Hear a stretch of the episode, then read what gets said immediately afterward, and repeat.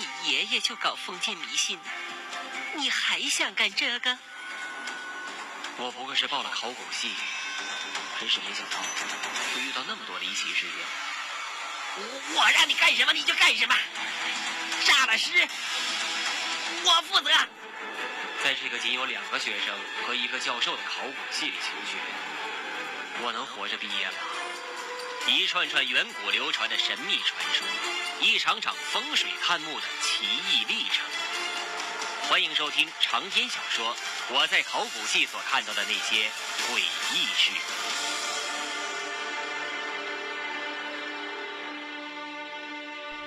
经过了十几个小时的颠簸，我终于到达了这个我梦想中的地方。我叫黄亮，今年十八岁。此时，我正在远离家乡的一个南方大城市。高中填报志愿的时候，我顶住了父母、老师双方面的压力，填报了这个城市的一个综合性大学——考古系。至于我为什么要选考古，其实综合原因有很多，最多的大概是我爷爷给我带来的影响。我爷爷是个奇人，在我们老家小有名气，测字、算卦。看风水一类都是我爷爷的强项，而且爷爷有一个癖好，就是古董。每次我去那里玩，他都会把我带到他那栋三层楼最上面的一层，详细的对我说每一件他收集的古董的来历、品相，以及和附着在那些古董上的一些神奇的故事。我的名字也是爷爷起的，我是午夜一点前出生，爷爷说命里属水。必须取火和金为名字，但是火和金又必须深藏不露，所以就取了个亮字。不知道为什么，我父亲对这些古董丝毫没有兴趣。他说是因为从小就在爷爷那里看了太多神神叨叨的东西，早就厌倦了。但我却被爷爷深深地吸引住了。小时候一放假就到爷爷那里听他说那些永远也说不完的神奇的故事。总之，经过了十几个小时的颠簸，我终于顺利来到了这座大学。接待老师看到我录取通知书后，狐疑地看了我一眼，然后替我办了手续。接待我的学长看了我的戏之后，打了好几个电话，才知道了考古系的地址。带我去寝室安顿下来以后，找了一张校园地图，详细的为我画出了怎么去考古系的路线图。按照这张路线图，我终于找到了我要找的地方。这是一座三层的小楼，看起来年龄至少应该比我大好几倍。外墙全是一种带着黑褐色的青砖，房顶居然还是瓦片的，窗户和门都是很古老的木窗木门，看起来肯定也不比我年轻。总之就是古意盎然。要不是门口挂着一个歪歪斜斜的牌子“考古系”。我还真不敢相信，这个看起来好像是快被遗弃的房子，居然是一个院系。走到门口，我轻轻地敲了敲门，厚重的木门发出了沉重的响声，然后应声而开。随着一股犹如打开了古墓似的气息扑面而来，一个人站在门口看着我。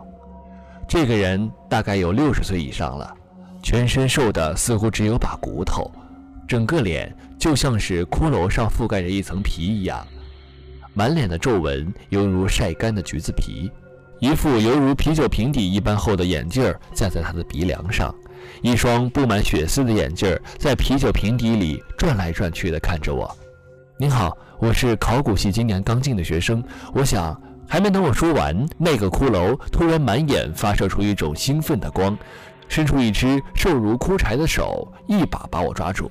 然后说：“你是今年报了这里的那个学生。”我立刻点了点头。他的手虽然很瘦，但力气极大，抓到我肩膀上，好像液压钳似的。那你会开车吗？他立刻问。我又点了点头。车我倒是会开，暑假我没事干就考了驾照。但他问这个干什么？太好了，你跟我来。骷髅兴奋的，好像满脸的橘子皮都舒张开了，二话不说，一把把我拉着就走。我莫名其妙的被他拉着走到了房子边上，一辆车就停在房子边上。那是一辆十七座的依维柯越野，底盘是升高的，这种车在沙漠里行驶完全没有问题。骷髅兴奋地掏出一串钥匙塞到我手上，然后说道：“快快快，你来开，我们去城西时代广场的建筑工地，你能找到那里吧？”那个我是 C 照，这个应该是要 B 照才能开的吧？瘦骷髅已经把副驾驶的门拉开坐上去了，一边不耐烦地说：“什么 B 呀 C 呀的，还不都是一样？快点开，急事儿！”我快晕了。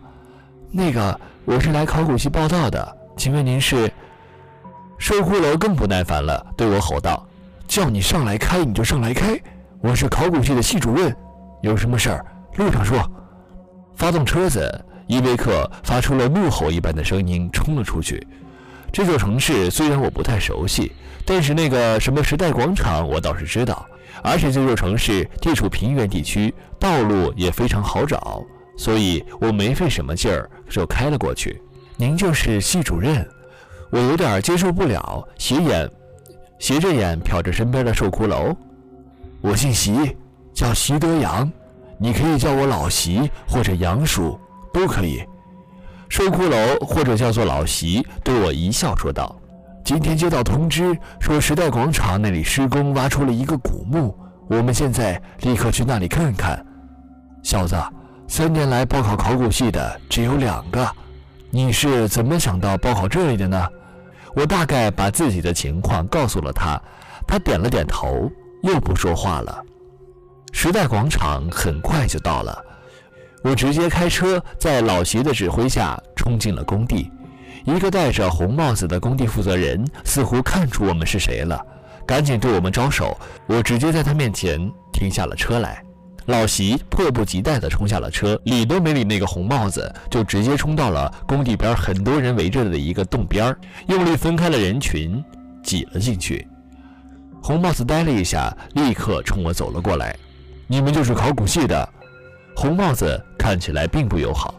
我点了一下头后，他立刻犹如见到了红布的公牛一般，两眼血红的看我吼道：“你们倒是厉害啊！”叫我们停工就停工，你们知不知道？我们停工一天就损失几十万呢，谁赔啊？你说说。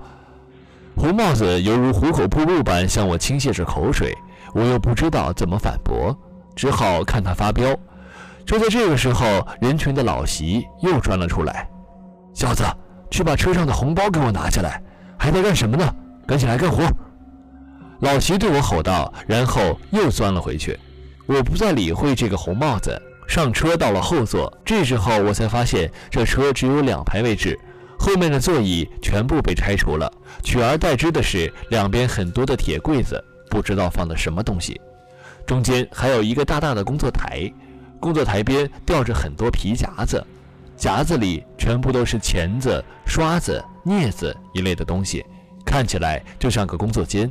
很快，我在后座上找到了一个登山包一样的红色大包，随手一提。我居然没提得动，包里的重量超乎想象。